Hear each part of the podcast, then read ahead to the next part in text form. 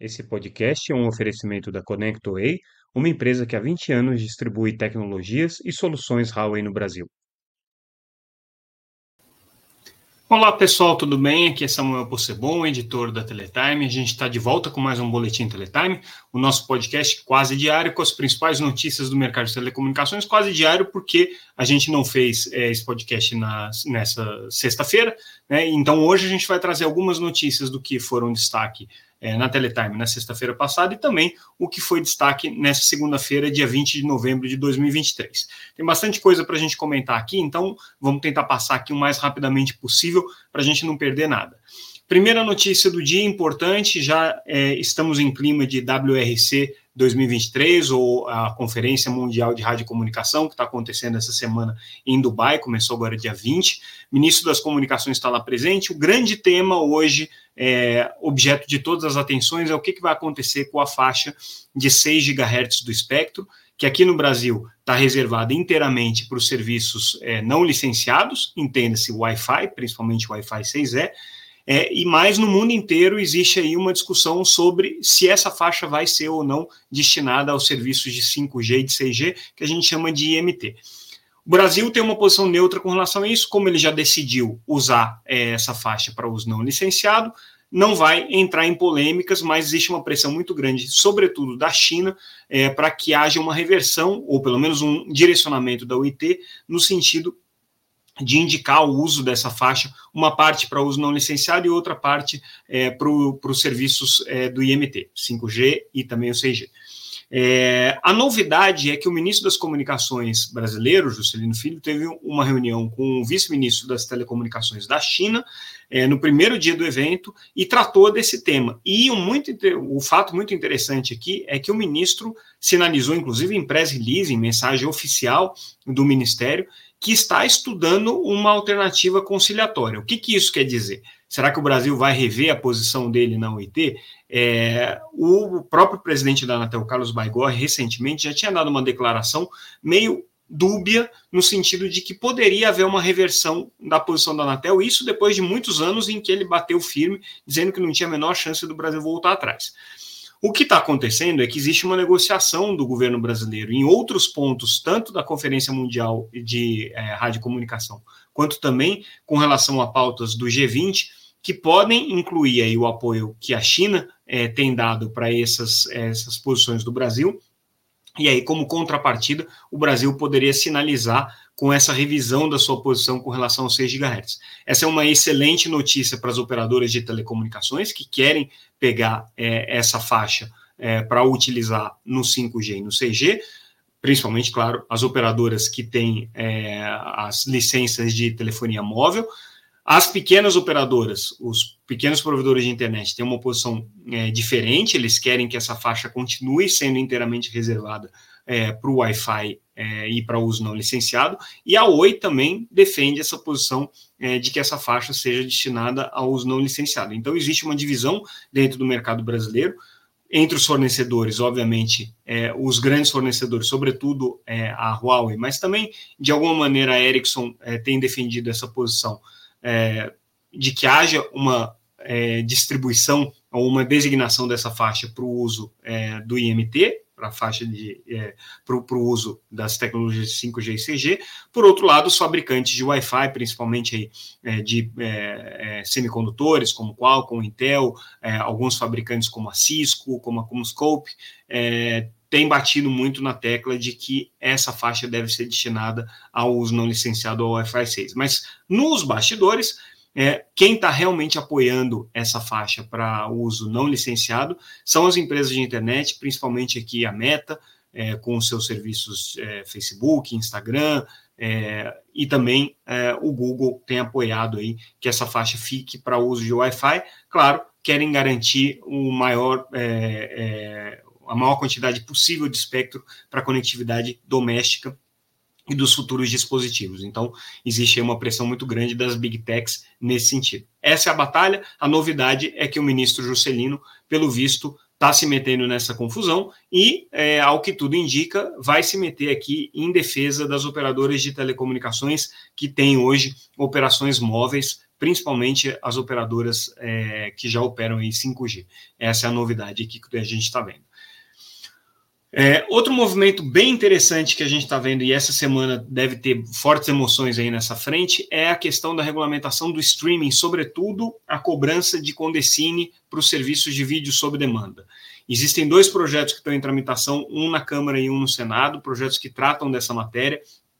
É, no projeto que está em tramitação, é, na Câmara dos Deputados. É um projeto mais antigo, de 2017, é elaborado pelo deputado Paulo Teixeira, projeto 8889, e é, esse projeto ganhou agora o relator do ex-ministro André Figueiredo, é, deputado federal pelo, pelo PDT do Ceará, é, e nesse, é, nessa proposta do, do, do ministro é, André Figueiredo, ele traz aqui algumas novidades importantes com relação a essa, a essa regulamentação. Ele prevê uma cobrança de condecine de 6% da receita bruta em cima é, das empresas de vídeo sob demanda, de streaming, isso aí incluiria, inclusive, os serviços bancados por publicidade, mas existem vários é, atenuantes, vamos dizer assim. Né? À medida que são feitos investimentos é, em produção nacional, é, esse, essa condecine pode se reduzir aí em até 50%.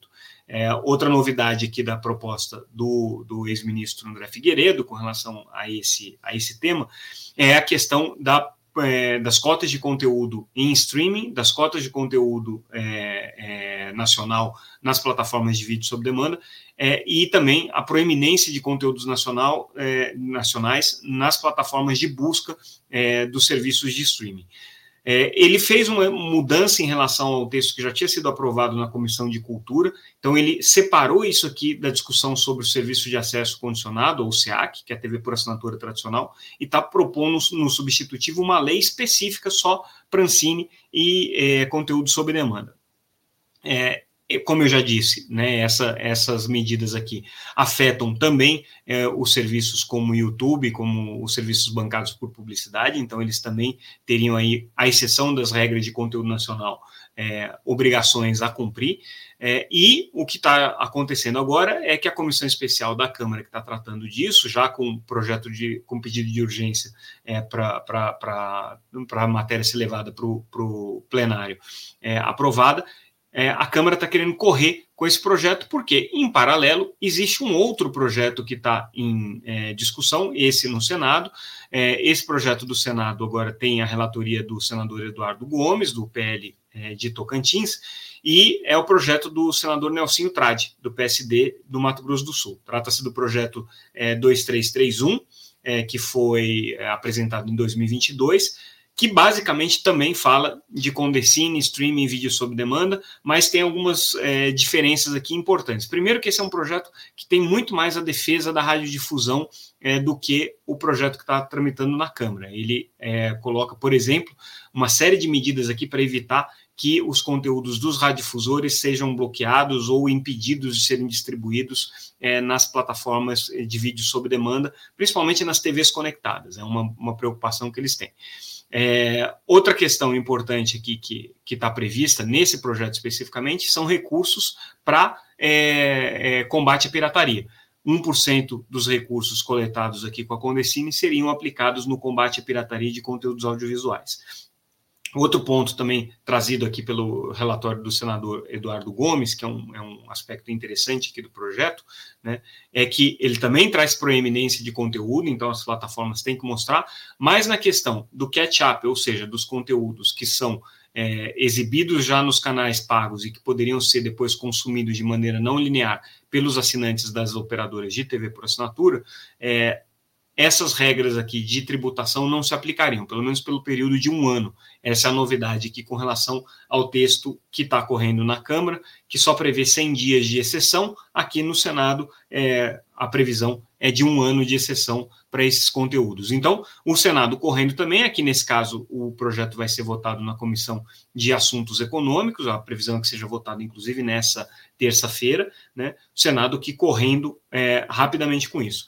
Interessante que nenhum dos projetos trata de aliviar a carga tributária da TV por assinatura. Então, não tem nenhuma exceção aí para as operadoras atuais de TV por assinatura. E aí a gente traz uma notícia que a gente destacou na sexta-feira, quando não tem o boletim, o nosso podcast, em que a gente diz que a Anatel editou uma súmula é, que amplia de alguma maneira as obrigações das operadoras de TV por assinatura aqui com relação à distribuição dos conteúdos das retransmissoras de TV aberta. Então, é, se antes havia o entendimento das operadoras de TV paga de que elas só tinham que colocar os conteúdos das retransmissoras é, na sede é, da outorga dessas retransmissoras, a Anatel diz que não, tem que valer para toda a área de cobertura ou para todo o, o contorno é, da, da, das retransmissoras, o que significa cobrir aí as regiões metropolitanas inteiras. É mais uma obrigação para a TV por assinatura, a Anatel não aliviou, ficou mais é, difícil para as operadoras de TV paga cumprirem essa obrigação que foi colocada em lei. Aliás, foi colocada lá em 2021, numa lei que não tratava desse assunto, aí entrou esse jabuti aqui de obrigação de distribuição das retransmissoras de TV aberta na TV por assinatura mas é mais uma obrigação para as operadoras de TV paga que, como vocês sabem, tem reclamado muito aí da carga regulatória que é imposta tanto é, pela Anatel, né, quanto também a carga de obrigações legais trazidas aí pela lei do SEAC. Outra notícia que a gente traz, a gente traz um levantamento é, inédito aqui da Teletime sobre é, os, os, números de atendimento é, de emergência e utilidade pública. São aqueles chamados SUPs, número como é, 190 para o bombeiro, para a polícia, é, 193 para o bombeiro, 192 para o SAMU, né? São aqueles números especiais. Por que, que a gente fez esse levantamento? Porque a discussão sobre o futuro da telefonia está é, tá cada vez mais é, é, proeminente. A gente está vendo aí as concessões chegarem ao fim, as pessoas usando cada vez menos os serviços de voz, mas esses serviços de emergência e de utilidade pública estão todos pendurados na rede de voz. Então a questão é o que, que acontece quando terminar a concessão com todos esses serviços, né? E aí o levantamento que a gente fez é, mostra é, é, um número espantoso, são é, nada menos do que 185 mil ativações dedicadas a esses tipos de serviço de utilidade pública e emergência em vários municípios brasileiros, por várias é, prestadoras, são mais de 43 serviços diferentes que utilizam esses códigos.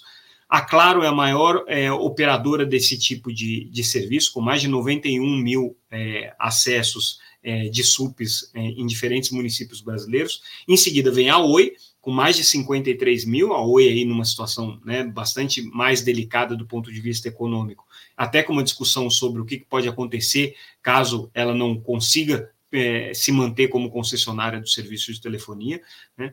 E aí, se você for pegar todas as pequenas operadoras, elas não, têm, não atendem nem 1.300 é, dessas é, é, instituições aqui que demandam os números de emergência ou os números de utilidade pública, o que significa que esse é um problema diretamente atrelado é, às concessionárias é, e às grandes empresas de telefonia móvel, e é um serviço que está atrelado à, à voz. Então, qualquer tipo de revisão da regulamentação ou de, ou de análise de continuidade dos serviços de voz tem que levar em consideração esses números de emergência, que esse é o levantamento que a gente faz. Ali tem um detalhamento de todos os números é, e, e o número por cada operadora. É interessante conferir porque mostra aí o tamanho do, do, desafio e da encrenca de cada uma delas. A Oi, principalmente, tem um problema muito grande, porque atende o Brasil inteiro, mas a Claro também é uma provedora super importante desses serviços aqui de emergência e utilidade pública. Mudando de assunto, falando um pouco de tecnologia Open Run, uma notícia importante aí para o desenvolvimento dessa tecnologia, a parceria entre a NTT Docom, uma das maiores operadoras do Japão, com a Nokia, é, para adoção do 5G Open Run. A Nokia finalmente conseguiu fechar um grande contrato de 5G aqui no, no Japão. É, é, um case muito relevante e que dá uma, um certo fôlego aí para o Open Run, que vinha sem grandes novidades aí nos últimos tempos. Né? Então a gente até fez uma matéria recentemente sobre é, é a dificuldade do Open Run de é, emplacar né, e, e, e, começar a sair do papel. É, e é, é um problema aí que depende basicamente de uso e de parcerias, né? E essa parceria entre a NTT Docom e a Nokia é, dá um fôlego bastante relevante aqui é, para a tecnologia, para a arquitetura Open Run, né? não é bem uma tecnologia, para a arquitetura Open Run, e para o futuro dessa, dessa, dessa arquitetura e de todo o ecossistema que está em volta dela. Aqui. Então, legal essa notícia aqui da Nokia. Outra notícia que a gente traz hoje, é, na verdade, ela é da semana passada, com a publicação do acórdão pela Anatel, é, da não concessão da anuência prévia para a transferência do controle da Surf Telecom. Me chamou muita atenção esse fato aqui, porque é, eu não me lembro, como jornalista, de ter dado alguma notícia de alguma anu anuência prévia que a Anatel tenha negado. Ela já deu em casos super complexos, caso, por exemplo, da fusão da Oi com a Brasil Telecom, venda da Oi Móvel, venda da Nextel, é, é, venda da GVT para Vivo, é, uma série de operações aqui que foram bastante complexas e que a Anatel acabou dando anuência prévia. Foi a primeira vez que eu vi, né? Pode ser que já tenha tido alguma, é, alguma operação menos relevante que tenha me passado batido, mas foi a primeira vez que eu vi, me chamou atenção, a Anatel negando uma anuência prévia. E é meio misterioso o motivo que fez a Anatel negar, porque tanto a área técnica quanto a Procuradoria Federal especializada da agência estavam é, dando ok. Basicamente, o que está acontecendo aqui é o seguinte: né, é, existe um pedido da SURF para essa anuência prévia, para que é, o grupo é, que hoje é acionista minoritário na empresa é, assumisse o controle. Né? É, esse grupo é, minoritário aqui é, hoje já é sócio, mas tem uma disputa com o grupo que é majoritário, que é controlado aqui pelo, pelo CEO da empresa, Ion Moreira, e esse, e esse grupo minoritário, a Plintron, é uma empresa que é operadora de MVNOs em outros países do mundo. Então, é uma empresa com experiência na área de MVNOs, que é o que a Surf faz muito bem. A Surf tem mais de 850 mil clientes, então é uma operadora relevante, presta serviço aí para os Correios, né? E elas têm uma disputa judicial que está sendo travada aí, uma disputa, na verdade, arbitral.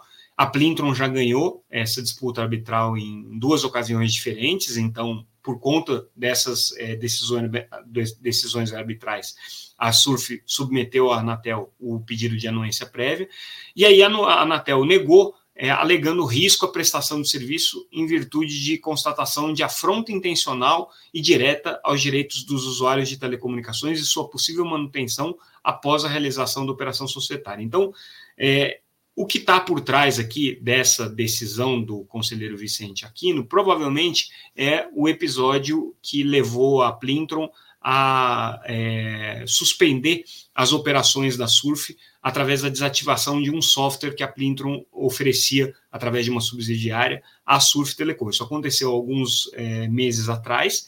A Surf protestou, né? E aparentemente levou esse caso para a Anatel aqui. Mas, como eu disse, nem a área técnica nem a área jurídica viram óbice.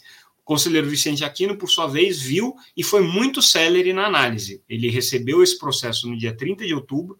No dia dois dias depois, no dia 1 de novembro, ele já estava pautando o assunto para a reunião do conselho que aconteceu no dia 9 de novembro, então é, apresentou é, é, de maneira muito é, é, veloz o seu voto com relação a esse assunto aqui. O assunto foi a votação no dia 9 e no dia 13 foi publicado o acordo. Então, foi, foi definido o acordo, então, que foi publicado na semana passada. Então, o que aconteceu aqui foi uma decisão da Anatel bastante inusitada, inédita. Vamos aí acompanhar os desdobramentos, porque certamente a Plintron não vai ficar quieta e vai é, buscar de outras maneiras aqui é, assumir o controle da Surf, é, porque ela já tem uma decisão arbitral nesse sentido, né, de ser a, de ser a controladora. A questão agora é que a Anatel precisa aprovar, certamente deve ter recurso aqui na agência. É, a gente noticiou na sexta-feira passada também é, uma, uma notícia importante com relação à questão da sustentabilidade espacial, uma, uma causa que, que o Brasil tem é, trabalhado muito é, na UIT e que na reunião prévia é, da conferência de radiocomunicação que aconteceu essa semana, que acontece essa semana, é, esse assunto foi aprovado. A proposta do Brasil entrou e foi aprovada para ser levada na WRC. Foi na Assembleia de Rádio e Comunicação, que acontece uma semana antes lá em Dubai. O Brasil conseguiu marcar esse gol, então chega mais forte essa posição da sustentabilidade espacial é, agora para a Conferência é, Mundial de Rádio e Comunicação. E o Brasil aqui é, com, com, com protagonismo bastante relevante nessa área. E a gente finaliza também com uma notícia de sexta-feira passada: consulta pública da Autoridade Nacional de Proteção de Dados, a NPD, é, criando um comitê multissetorial para é, análise de questões relacionadas à inteligência artificial. A NPD tem é, levantado essa bandeira é, de ser uma, de ser a agência responsável pela questão é, de inteligência artificial, ela não quer ser a reguladora de tudo isso, mas quer ser a centralizadora do debate, e aí esse comitê multissetorial, que seria coordenado pela NPD, é, justamente faria esse papel aí de coordenar as diferentes áreas. Né? É um ponto que está em consulta pública, então não tem nada definido ainda, é, mas a NPD aqui é, encampando essa, essa briga para poder é, atuar aí nessa, nessa, nessa linha de debates sobre inteligência artificial, que já tem projeto de lei nesse sentido, tem outros estudos de outras agências do governo na mesma direção, mas a NPD está querendo é, trazer esse assunto para si e, pelo visto, está conseguindo. E com isso, a gente encerra com 20 minutos o nosso boletim de hoje. Conseguimos ser um pouquinho mais breve, é, mas confere lá no site todas as nossas notícias na íntegra, www.teletime.com.br. Vocês também podem se inscrever para receber a nossa newsletter diretamente no seu e-mail. E a gente fica por aqui, é, encerrando o nosso boletim de hoje. Amanhã tem mais, como sempre, obrigado pela audiência. Fiquem ligados no nosso site, nas nossas redes sociais, sempre como arroba Teletime News. A gente está lá trazendo as melhores informações do mercado de telecomunicações para vocês. Obrigado, pessoal. Até mais. Tchau, tchau.